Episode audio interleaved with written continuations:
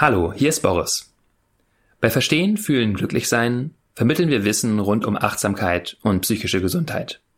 Vielleicht möchtest du dieses Wissen auch an deinen Arbeitsplatz bringen. Meditation hilft nachweislich dabei, Stress loszulassen und gesünder zu leben. Achtsamkeitsübungen können uns auch helfen, kreativer zu denken, besser zu führen und Konflikte zu lösen. Für Firmen und Organisationen bieten wir stark vergünstigte Sammellizenzen für die Meditations-App Balloon an. Bei größeren Organisationen führe ich die App auch gerne in einer Live-Veranstaltung ein. Wenn du Lust hast, deinen Arbeitsort achtsamer zu machen, dann geh auf www.balloonapp.de slash Unternehmen oder klick auf den Link in den Show Notes zu dieser Podcast-Folge.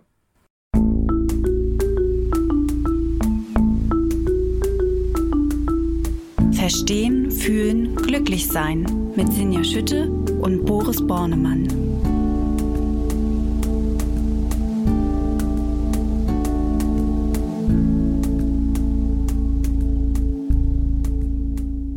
Hallo und herzlich willkommen zu Verstehen, Fühlen, Glücklich-Sein, dem Achtsamkeitspodcast.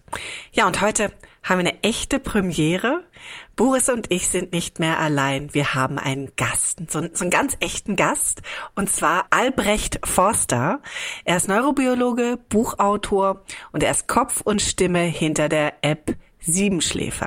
Das kennt ihr schon, weil ähm, mit dabei ist ja Dr. Boris Bornemann und er ist Neurowissenschaftler und er ist Achtsamkeitstrainer und auch Kopf und Stimme hinter einer anderen App, nämlich Balloon, der Meditations-App.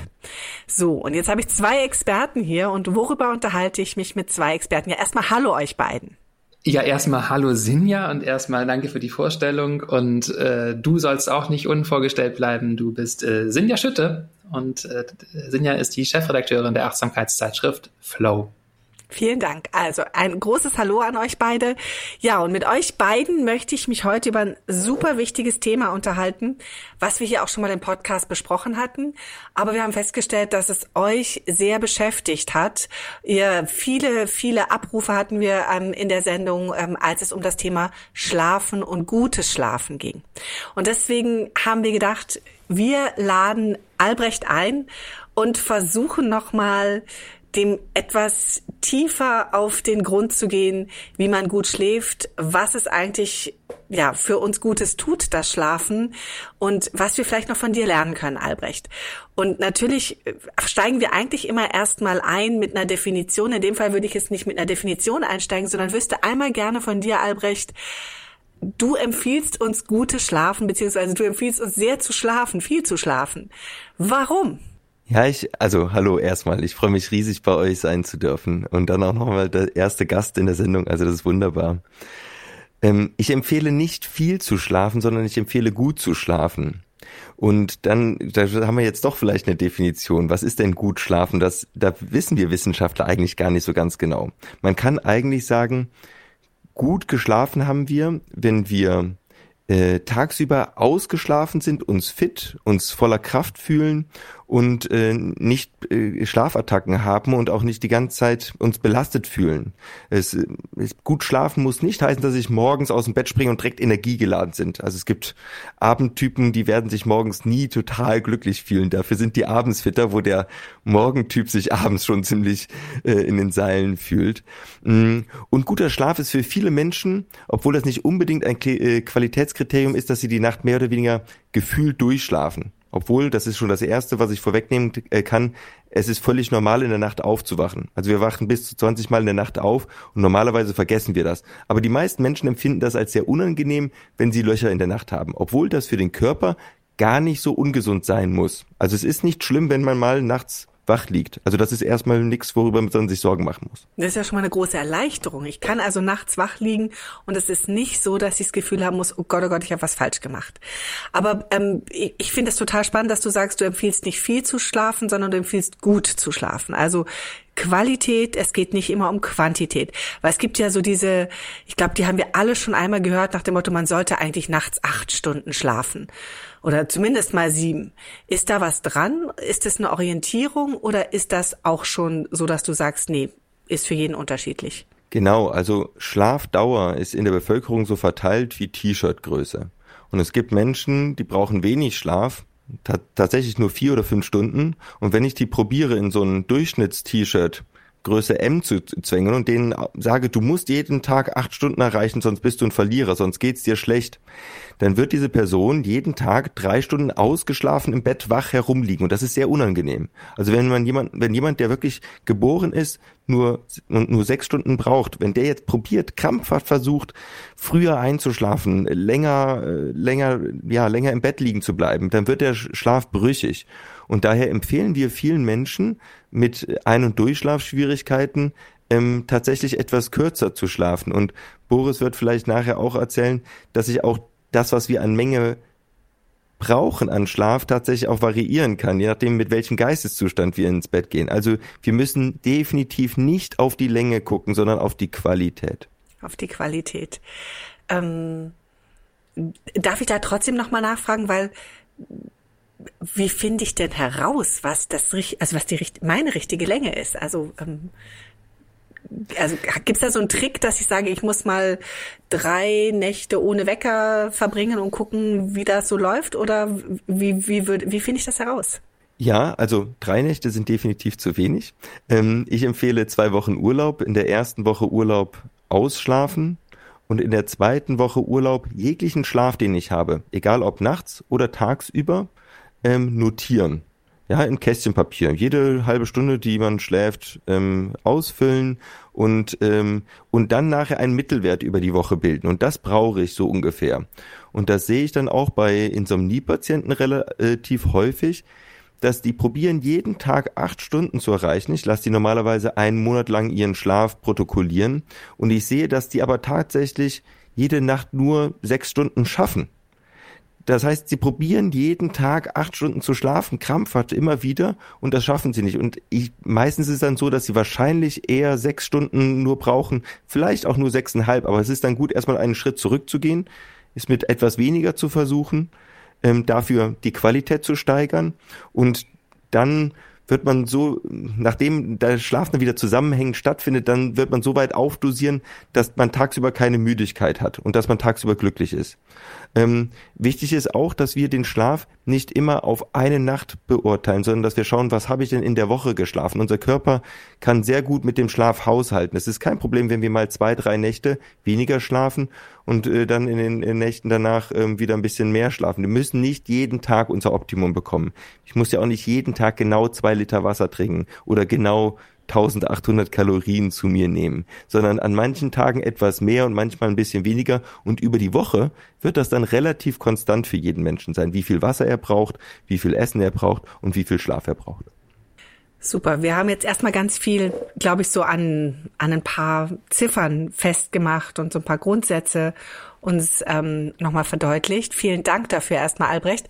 Ihr beide habt ja jetzt nun auch in der Siebenschläfer-App arbeitet ihr ja zusammen und nutzt sozusagen das meditative Moment und, ähm, und das, sage ich mal, Schlafwissenschaftliche und macht daraus ähm, ja insgesamt ein besseres Einschlafen und ein besseres Schlafen. Ich würde gern noch mal euch beide fragen, warum ist das denn so wichtig, dass wir ausgeschlafen sind? Was bringt uns guter Schlaf? Ich glaube, da kann Boris erstmal aus seiner Innenperspektive heraus berichten, ähm, wenn du magst. Ja, also aus meiner Innenperspektive kann ich sagen, dass es mir besser geht, wenn ich äh, gut geschlafen habe. Ähm, das geht wahrscheinlich vielen Menschen so. Ähm, und ich sehe dabei Frage, auch, dass du lachst, was auch schön ist. Da kommt direkt ein Schmunzeln über ein Leuchten in deinem Gesicht. Und das ist genau, äh, darauf habe ich so ein bisschen gewartet, weil uns geht es einfach besser, wenn wir gut geschlafen haben. Wir fühlen uns einfach wohl in unserem Körper. Und das ist, glaube ich, so das Wichtigste am Schlaf, dieses ich bin eins mit meinem Körper und ich, ich fühle mich voll leistungsfähig. Und das ist, ja, also das ist das, das fast alles, was ich, was ich jetzt sagen würde, äh, zusammen, ja. genau. Ich kann vielleicht aber auch gleich nochmal aus meiner Innenperspektive berichten, dass es mir durchaus manchmal ein Rätsel ist mit meinem Schlaf, weil äh, der nicht immer äh, so lückenlos äh, tief ist, wie man sich das vielleicht vorstellen würde, auch von jemandem, der viel meditiert. und der auch äh, ja auch in unserer App ganz klar den Claim hat, du kannst besser schlafen durchs Meditieren. Ähm, dazu möchte ich vielleicht erstmal sagen, dass das stimmt. Das sage ich ja nicht nur aus meiner Perspektive, sondern da gibt es mehrere Studien zu, gibt eine Meta-Analyse von 2019, die das ganz gut zusammenfasst, dass Meditationsinterventionen, achtsamkeitsbasierte Stressreduktion und so weiter ähm, helfen, besser zu schlafen, die Schlafqualität zu steigern, mit äh, üblichen Skalen gemessen. Ähm, ganz sicher gegenüber nichts und sogar auch gegenüber anderen Schlafinterventionen durchaus mithalten kann. Ähm, ähm, das also erstmal festgestellt, dass das hat verschiedene Gründe, über die wir vielleicht gleich nochmal reden wollen, aber ich wollte erstmal nochmal bei mir einhaken, dass ich auch feststelle, dass das nicht immer so ist, dass wenn ich viel meditiere, zum Beispiel ich viel schlafe, sondern ganz im Gegenteil. Auf Meditationsretreats zum Beispiel, wenn ich sehr intensiv meditiere, habe ich häufig die Erfahrung, ganz wenig zu schlafen. Damit bin ich nicht alleine. Es gibt einen sehr schönen Artikel von Willoughby Britton und Kollegen von 2014 mit der, dem wunderbaren Titel Awakening is not a metaphor, also Erwachen ist keine Metapher. Erwachen, worum es ja häufig so in diesen spirituellen Traditionen geht, ja, also das ist nicht so nur ein ich werde wach und sehe die Realität klarer, sondern das scheint irgendwie wirklich was zu machen mit uns, dass wir weniger Schlaf brauchen. Und ähm, ich habe da so meine Vermutung, ich würde natürlich auch gerne mal den Schlafexperten hören, dass, ob du dazu deine Vermutung hast, ob wir gemeinsam etwas spekulieren können, woran das liegt. Ja, also was, was ich schon mal erstmal sagen kann, was, was die Wissenschaft in den letzten Jahren so ein bisschen festgestellt hat, wenn sie denn überhaupt Dinge feststellen kann, ähm, ist, dass wenn wir aus, dass wir, wenn wir ausgeschlafen sind, also gut geschlafen haben, ähm, wir ausgeglichener sind, wir sind belastbarer. Also wenn jemand mir irgendwie ein bisschen komisch kommt, dann kann ich das gut abfedern und drüber hinweggehen. Und wenn ich ähm, ja schon ein bisschen gereizt bin, ein bisschen gestresst bin, schlecht geschlafen habe, dann kann ich das nicht mehr balancieren. Ich komme dann mit den ganzen Einflüssen äh, mit der dritten Stimme im Raum nicht mehr klar. Das wird mir dann zu viel.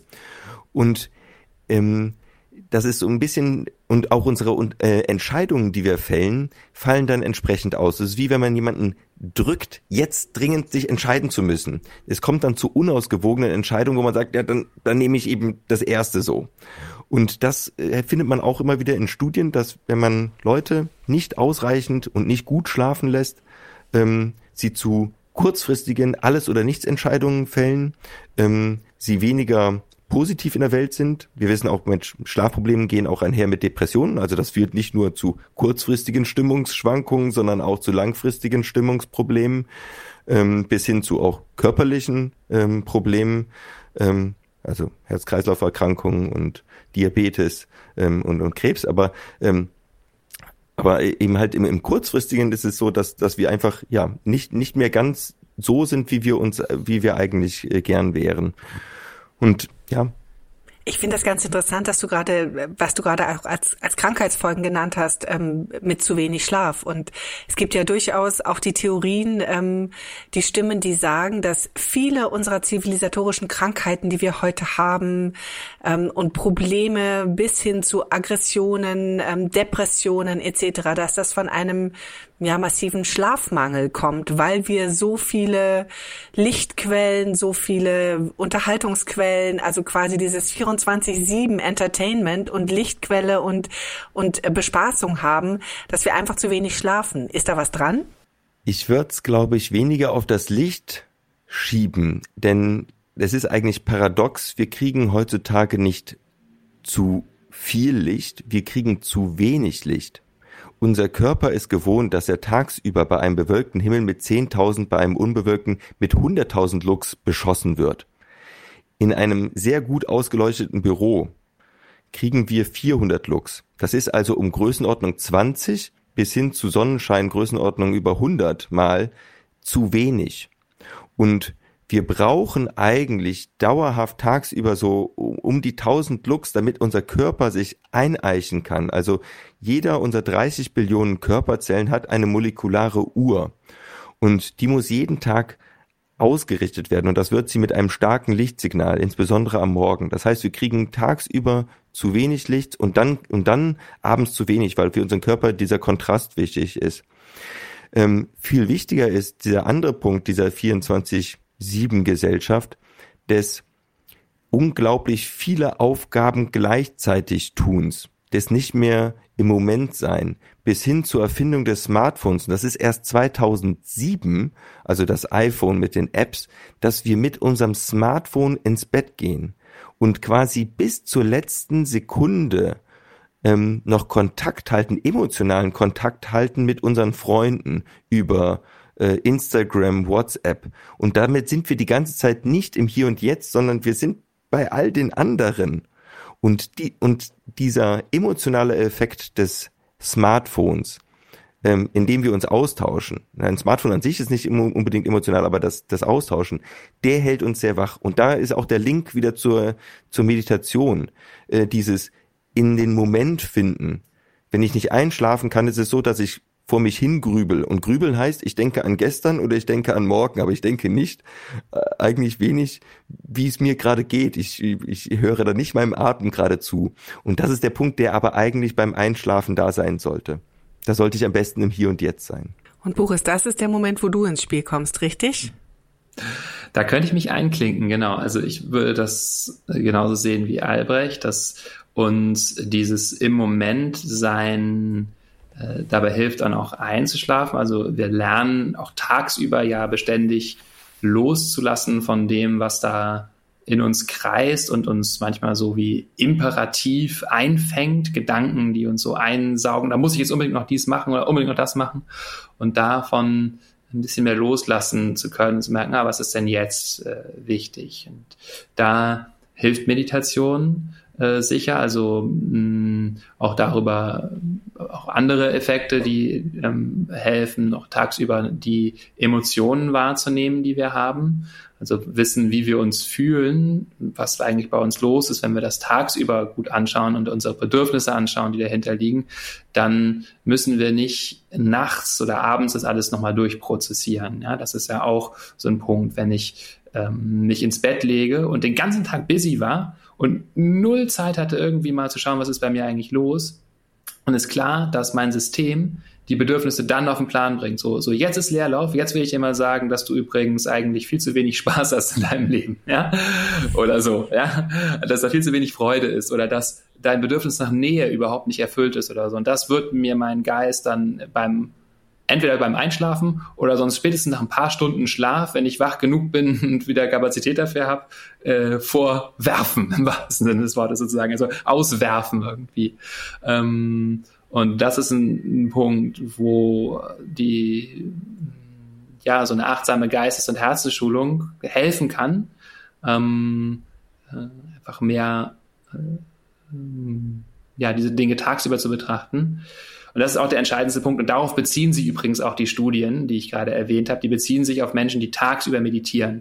Das ist also nicht äh, Menschen lernen dadurch irgendwelche Techniken, die sie im Bett anwenden können. Das mag hinzukommen. Und wir haben ja zum Beispiel in Siebenschläfer auch äh, Meditationen bei Balloon auch, die äh, helfen, im Bett einzuschlafen. Die haben dann eine bestimmte Abfolge, können wir vielleicht gleich nochmal drüber reden. Die ziehen auch so ein bisschen auf was anderes ab.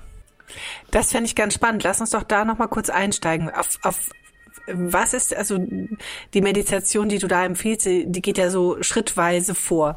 Magst du das mal ein bisschen beschreiben und ähm, auch erklären, warum genau diese Meditation uns da so unterstützt, dann vielleicht auch einzuschlafen oder gerade wenn man beim durchs Grübeln vielleicht auch wieder aufgewacht ist, wieder einzuschlafen des Nachts? Ja, wir haben ja einige unterschiedliche Meditationen, aber da sind verschiedene Komponenten drin und ich benenne mal die eine Folge, die wir häufiger verwenden. Und zwar geht es da erstmal darum, den Körper zu spüren, ins Hier und Jetzt zu kommen und dann zu schauen, was ist bei mir eigentlich gerade los.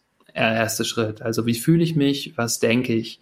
Und dadurch komme ich in so eine gewisse Metaperspektive auf mich selbst, auf meine Gedanken und Gefühle. Also ich bin nicht mehr so drin, oh Gott, oh Gott, morgen muss ich das und das noch machen, äh, da bin ich schon dabei, im Geiste quasi das zu simulieren, wie ich das morgen mache. Der Körper wird aktiviert. Es fühlt sich so an, als würde ich das jetzt schon machen, sozusagen. Ich drehe mich hin und her, weil der Körper in Aktion kommt. Und das ist was anderes, wenn ich merke, ah, ich denke darüber nach, dass morgen dies und dies noch zu tun ist. Dann merke ich, ich liege hier und diese Gedanken ziehen durch mich durch und komme also immer wieder in den Körper und merke, ah ja, okay, das ist so da. Und betrachte diese Themen, das kann ich eine Zeit lang machen, ein paar Minuten, bis ich das Gefühl habe, okay, ich habe eigentlich einen ganz guten Eindruck, was da gerade so an Wolken von Gefühlen in mir arbeitet und an Gedanken. Ich habe die Themen erkannt und kann damit die ein Stück weit loslassen, weil ich weiß, okay, ich weiß ja, was da jetzt, was los ist bei mir. Dann können wir gehen als zweites auf die Frage, wofür bin ich dankbar? Dankbarkeit wirkt unserer habituellen Tendenz entgegen, immer auf das Problematische zu schauen und das, was unbedingt noch zu tun ist und was sich noch überbrücken muss an äh, zwischen soll und ist, von dem, was jetzt sozusagen an Stress da ist und fokussiert mich auf das, was denn da ist, was äh, gut ist bei mir im Leben. Und das äh, sorgt für so ein Gefühl von Sicherheit. Und bei Sicherheit sind wir im Bereich von Parasympathikus, also unserem beruhigenden Teil des Nervensystems, den wir im dritten Teil der, dieser Praxis nochmal weiter ankurbeln können, indem wir uns äh, nämlich zum Beispiel anderen Personen zu wenden, gute Wünsche für andere Personen, liebe Menschen in unserem Leben machen, uns überlegen, was ist bei denen los. Das hat mehrere Effekte. Zum einen dieses Parasympathische, wir fühlen uns verbunden, Liebe, Wärme, Wohlwollen, weiß man, dass das mit einer eben Steigerung von parasympathischer Nervenaktivität einhergeht. Und es findet auch gleichzeitig so eine gewisse Dezentrierung statt, dass wir uns von unseren Problemen, die wir den ganzen Tag kreisen, ein bisschen entfernen und äh, uns auskoppeln, sozusagen, was übrigens kognitiv ein sehr anspruchsvoller Prozess ist, der sehr viel Energie kostet. Häufig schlafen wir dabei allein schon deswegen ein, weil das so fordernd ist.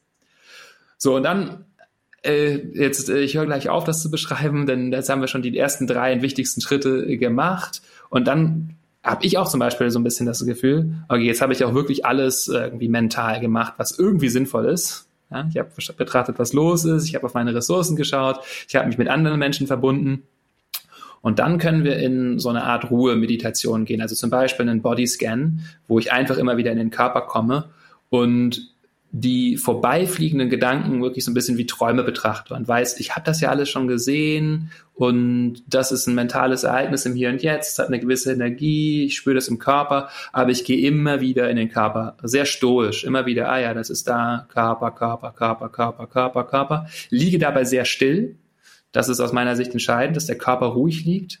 Ähm, und das kann dann auch manchmal eine halbe Stunde, Stunde dauern, vielleicht die ich in so einem Bodyscan liege.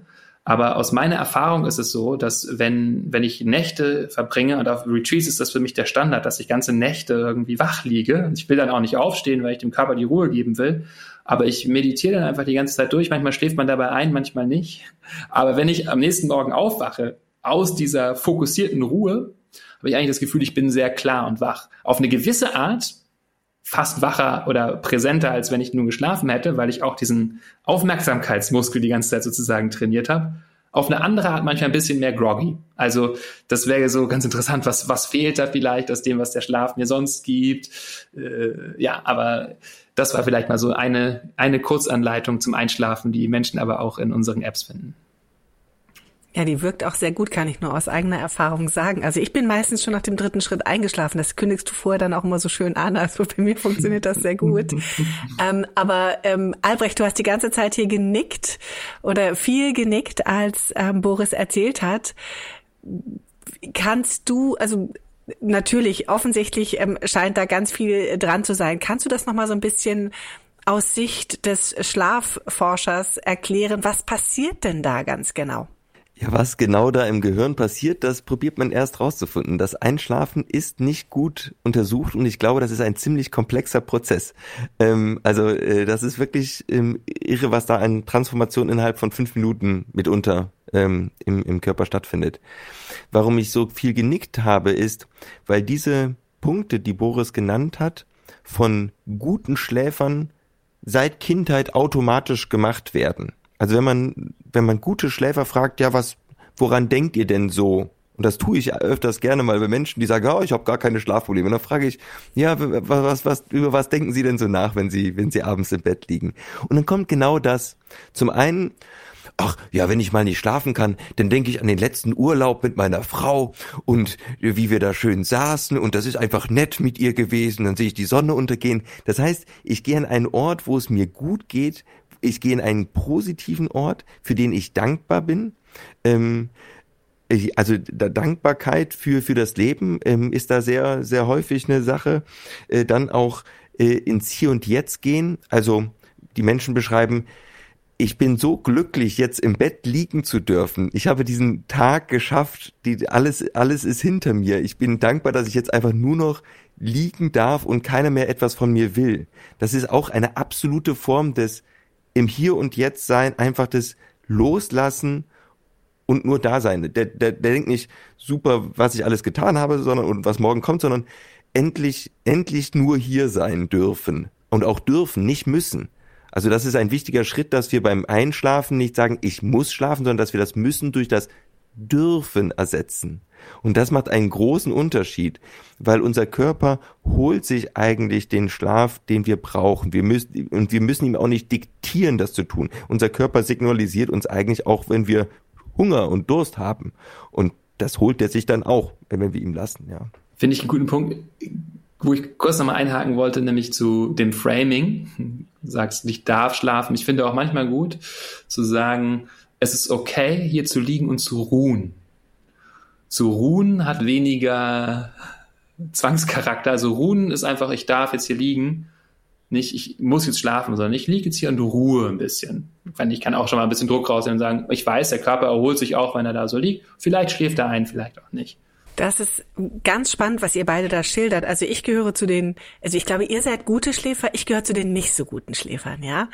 Und ähm, Wobei, das stimmt gar nicht. Ich gehöre zu den gefühlten nicht so gut Schläfern. Und das ist so ein Punkt, den würde ich hier gerne nochmal aufbringen, weil ähm, ich wirklich das Gefühl hatte, oh Gott, ich kann wirklich nicht gut schlafen. Ich hatte so ein bisschen dieses tagsüber das Gefühl, oh, ich bin so groggy und irgendwie war ich auch müde.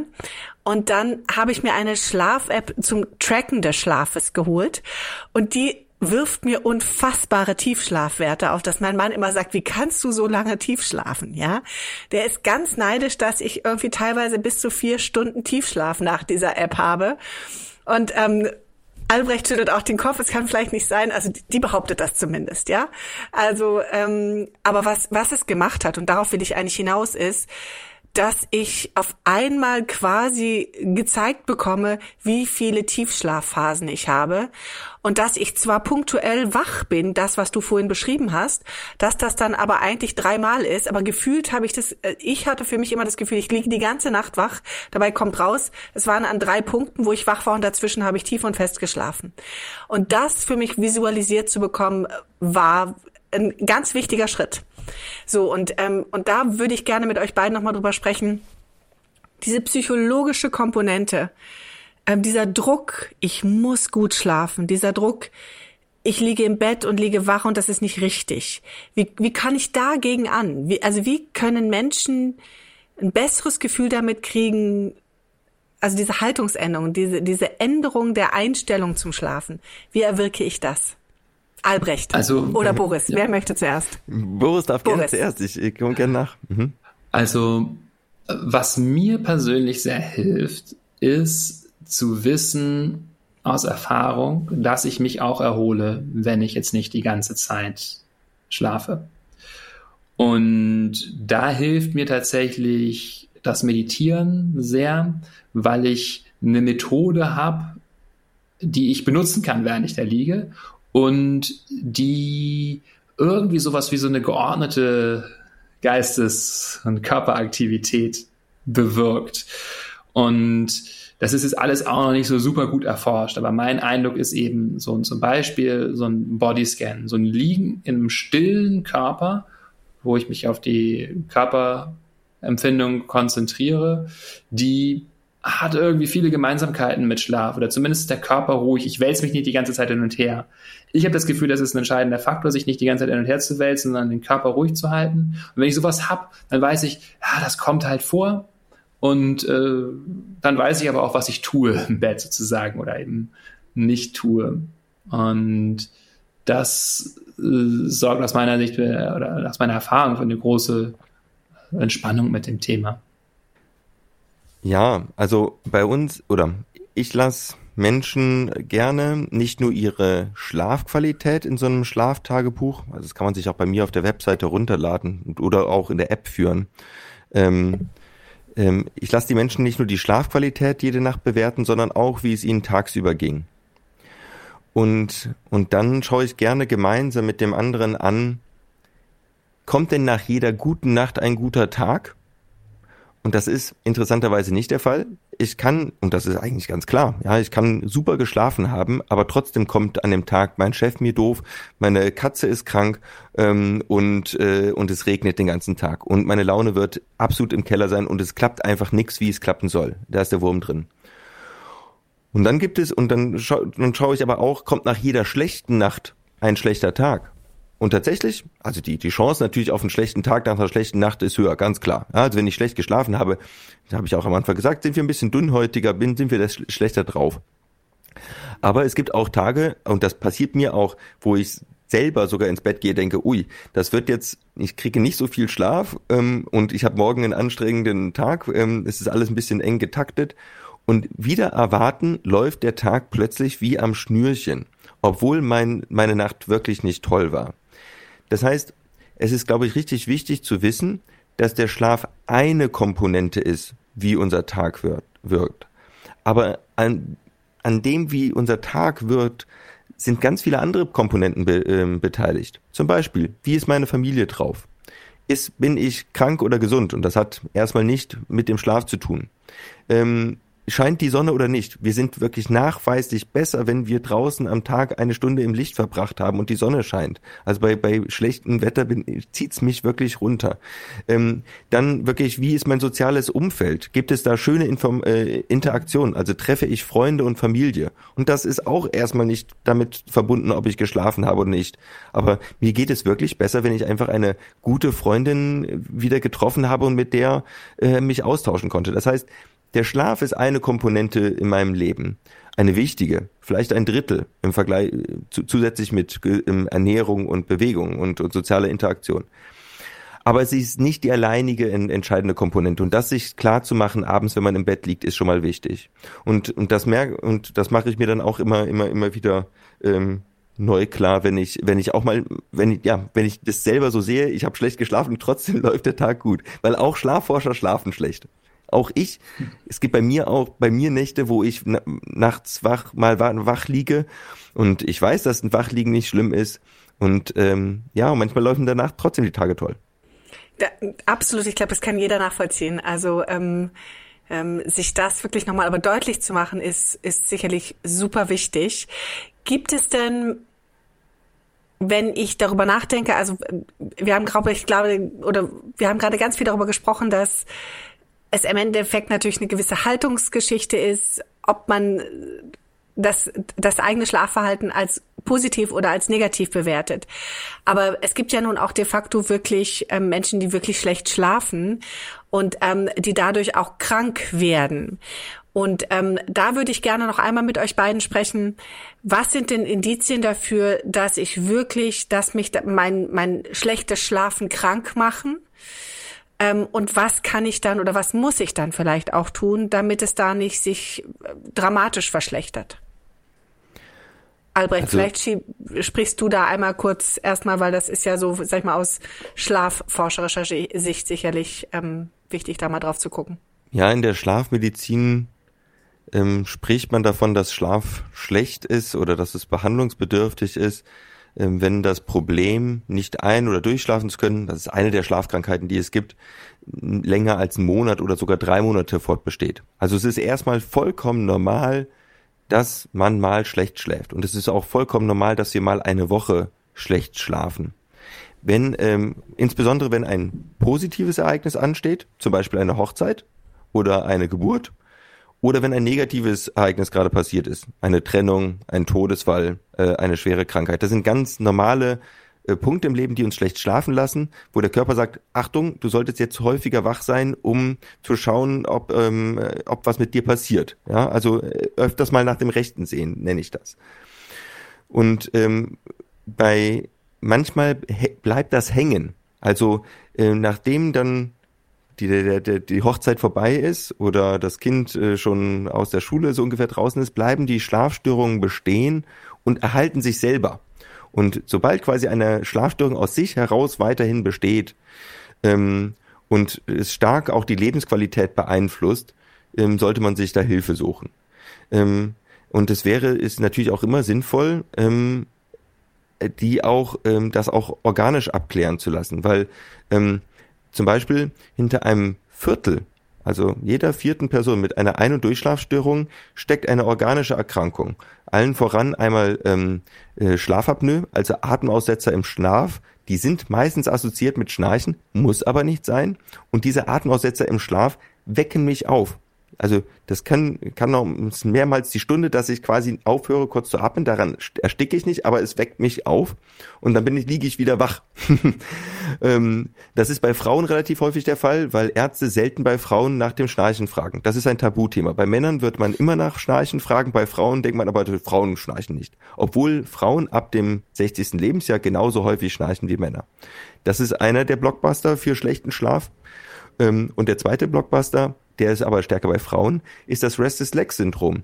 Das sind unangenehme Gefühle in den Beinen, ähm, Kribbeln, äh, Zerren, Ziehen, Ameisen laufen oder schlicht ein Bewegungsdrang, gerade dann, wenn ich abends zur Ruhe komme, entweder vom Fernsehen oder im Bett. Und das Einzige, wie diese Missempfindungen weggehen, ist, dass ich mich bewege oder dass ich meine Beine massiere und das hält vom Schlafen ab. Manchmal merkt man aber auch gar nicht, dass man, dass, dass man das quasi hat oder man denkt, das sei eh normal. Also ich treffe viele Menschen mit einem Restless Leg Syndrom, die sagen, ja, aber das ist ja ganz normal, dass abends da so ein bisschen die Beine kribbeln, oder haben sie das nicht? Und ich sage, nein. und dieses Restless Legs kann uns auch in der Nacht äh, immer wieder äh, aufwecken und den Schlaf verschlechtern. Und das ist sinnvoll, das abzuklären. Bis hin, man kann auch, ähm, häufig äußert sich auch eine Ein- und Durchschlafstörung bei einer Depression. Und da muss ich zum einen die Schlafstörung behandeln, aber auch die Depression selber. Das heißt, es ist sinnvoll bei einem ähm, guten Schlaflabor, leider gibt es davon wenige, ähm, eine, eine Durchschlafstörung abzuklären, weil in einem Viertel der Fälle ist es einfach nicht nur klassische äh, eine Durchschlafstörung, sondern es, ist, es gibt eine wirkliche organische Ursache und äh, die muss man dann behandeln lassen. Das ist ein wichtiger Hinweis, sicherlich, genau. Boris, hast du noch eine Ergänzung? Zu der Frage nicht. Ähm, aber wo wir jetzt hier langsam Richtung Ende unseres Podcasts kommen, ähm, wollte ich nochmal äh, aus tatsächlich Herzensanliegen hinweisen auf Albrechts schönes Buch. Ich habe es gelesen, Warum wir schlafen heißt das. Und ich finde, dass es auch viele, natürlich diese, viele dieser Punkte, die wir jetzt besprochen haben, und noch viel, viel, viel mehr thematisiert. Und ähm, ich habe einiges gelernt noch beim Lesen dieses Buches. Vielleicht ein Fun Fact, den ich tatsächlich sehr interessant fand, ist die Tatsache, dass mh, Schlaf auch kein homogenes Phänomen ist, neurophysiologisch, sondern dass vielleicht mal die eine Hirnregion schläft und mal die andere. Bei Delfinen ist es ja wohl so, dass immer mal die, äh, die Hirnhälften abwechselnd voneinander schlafen. Aber auch beim Menschen, das so zu sehen, dass, dass da vielleicht mal ein bisschen was schläft oder was, was nicht, das fand ich ganz interessant und auch in Bezug auf äh, das, was wir besprochen haben, dieses nachts wach liegen, vielleicht einen interessanten Punkt. Ähm, da nutze ich jetzt vielleicht noch einmal ganz kurz die Gelegenheit, um Albrecht eine Frage zu stellen, einfach so aus eigenem Interesse, nämlich ähm, ähm, glaubst du, dass sich das so auch vielleicht erklärt, dass ähm, es so ein, so ein Mismatch gibt zwischen subjektivem Bericht, wie gut ich geschlafen habe, und objektiven Messwerten. Ne? Also das ist ja so ein Befund, den es immer wieder gibt, dass Leute sagen, äh, ich habe ganz schlecht geschlafen und dann sagt die sonografische Messung, aber nö, war eigentlich ganz gut. Ähm, und ich frage mich, ob das auch damit zusammenhängt, dass vielleicht, dass es so Zwischenzustände gibt, wo man tatsächlich noch so ein bisschen wach ist, aber halt der überwiegende Teil des Gehirns doch schläft und damit so sonografisch das irgendwie nach Schlaf aussieht, also von den Gehirnwellen jetzt erstmal. Äh, aber tatsächlich war ich noch so ein bisschen wach dabei. Das ist so, so, so eine Hypothese, die ich habe und die natürlich auch interessant ist so für das Thema Bewusstsein. Und ne, da kann ich so ein Minimalbewusstsein haben, was mir fast wie ein Wachbewusstsein vorkommt, aber eigentlich ein Schlaf ist. Albrecht nickt jetzt ganz doll. Ja, da, da steckt so viel Verschiedenes drin. Also zum ersten, unser Schlaf ist kein homogener Zustand. Es ist nicht, das ganze Gehirn ist aus oder das ganze Gehirn ist an. Das merken wir spätestens beim Träumen. Ja, also da, da ist noch ziemlich viel aktiv und wir können in allen Schlafphasen träumen. Und tatsächlich träumen eigentlich auch alle Menschen. Man muss, man muss nur aufwachen durch das Träumen. Und ähm, also wir haben wahrscheinlich jede Nacht 100 Träume und aber nur, wenn ich kurz auf, wenn ich aufwache, kann ich einen Traum erinnern, sonst erinnere ich ihn nicht.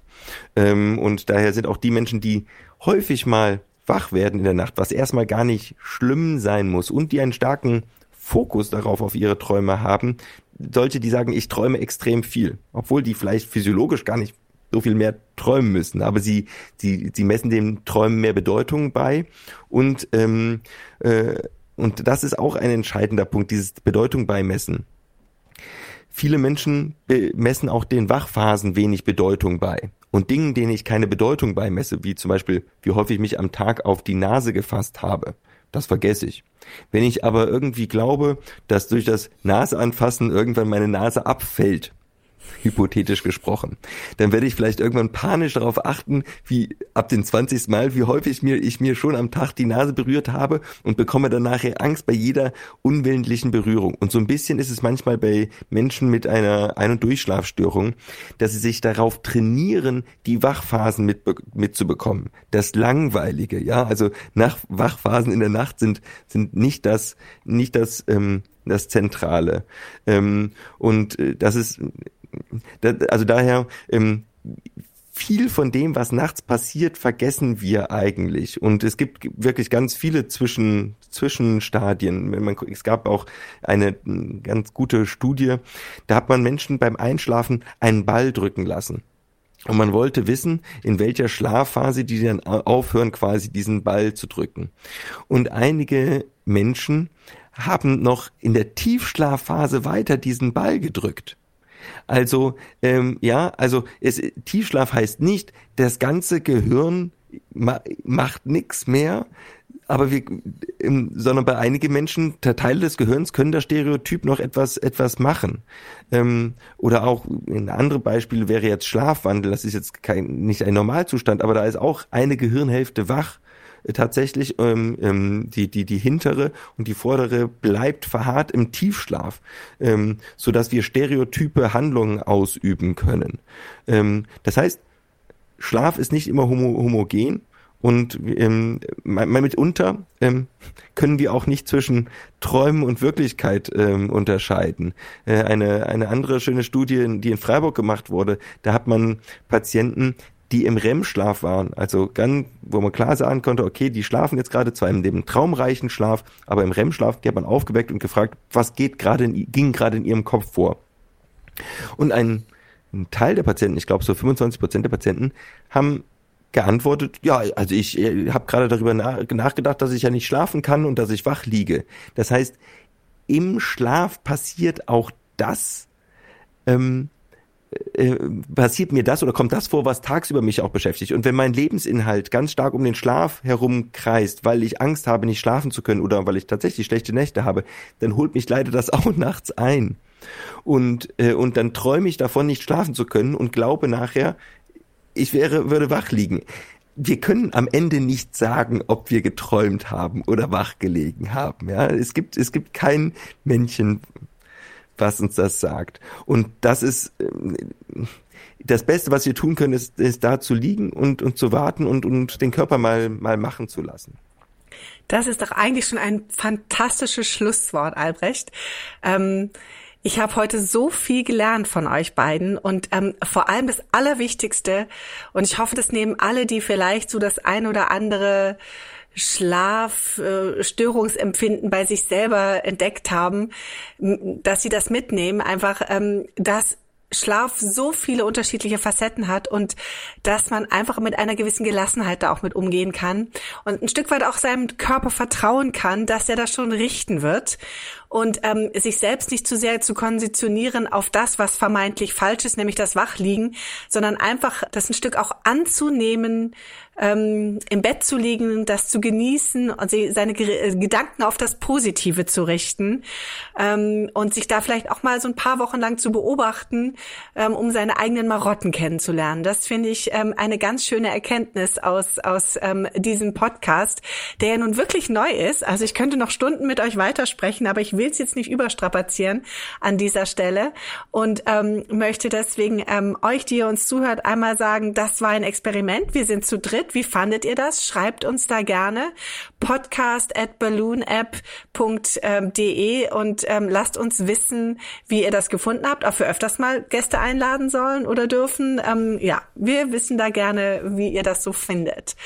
Boris und Albrecht, ihr habt noch ähm, was mitgebracht für die Siebenschläfer-App. Genau. Ähm, und zwar haben wir noch einen Code mitgebracht, den ihr verwenden könnt, wenn ihr Siebenschläfer ausprobieren wollt, beziehungsweise ausprobieren könnt ihr das auch umsonst. Einfach die App runterladen und äh, da gibt's einigen freien Content. Und wenn euch das gefällt, habt ihr als Hörerin dieses Podcasts ein exklusives Angebot, nämlich könnt ihr mit dem Code achtsam schlafen das Jahresabo von Siebenschläfer zum halben Preis bekommen. Achtsam schlafen auf siebenschläfer.app einlösen und äh, Albrechts Weisheiten zum Thema Schlaf noch weiter lauschen und viele gute Einschlafübungen, Klänge, Einschlafgeschichten und so weiter nutzen, um äh, vielleicht noch angenehmer im Bett zu liegen. Ja, dann vielen Dank an euch beide, dass ihr hier wart und so viele spannende ähm, Gedanken mitgebracht habt und so viele gute Einschlaf ja, Tipps sind es gar nicht gewesen, aber gute Einschlafinspirationen. Ähm, und euch allen, die ihr zugehört habt, vielen Dank fürs Zuhören und ja, ich gute Nacht kann man eigentlich an dem Punkt nur sagen oder wie, wie würde man sich verabschieden äh, bei so einem Podcast? Ja, schön, dass ihr zugehört habt. Ähm, viel, ähm, ja, gute, viele gute Nächte in nächster Zeit und ähm, wir hoffen, dass wir euch bald wieder hören an dieser Stelle. Tschüss. Tschüss. Ciao.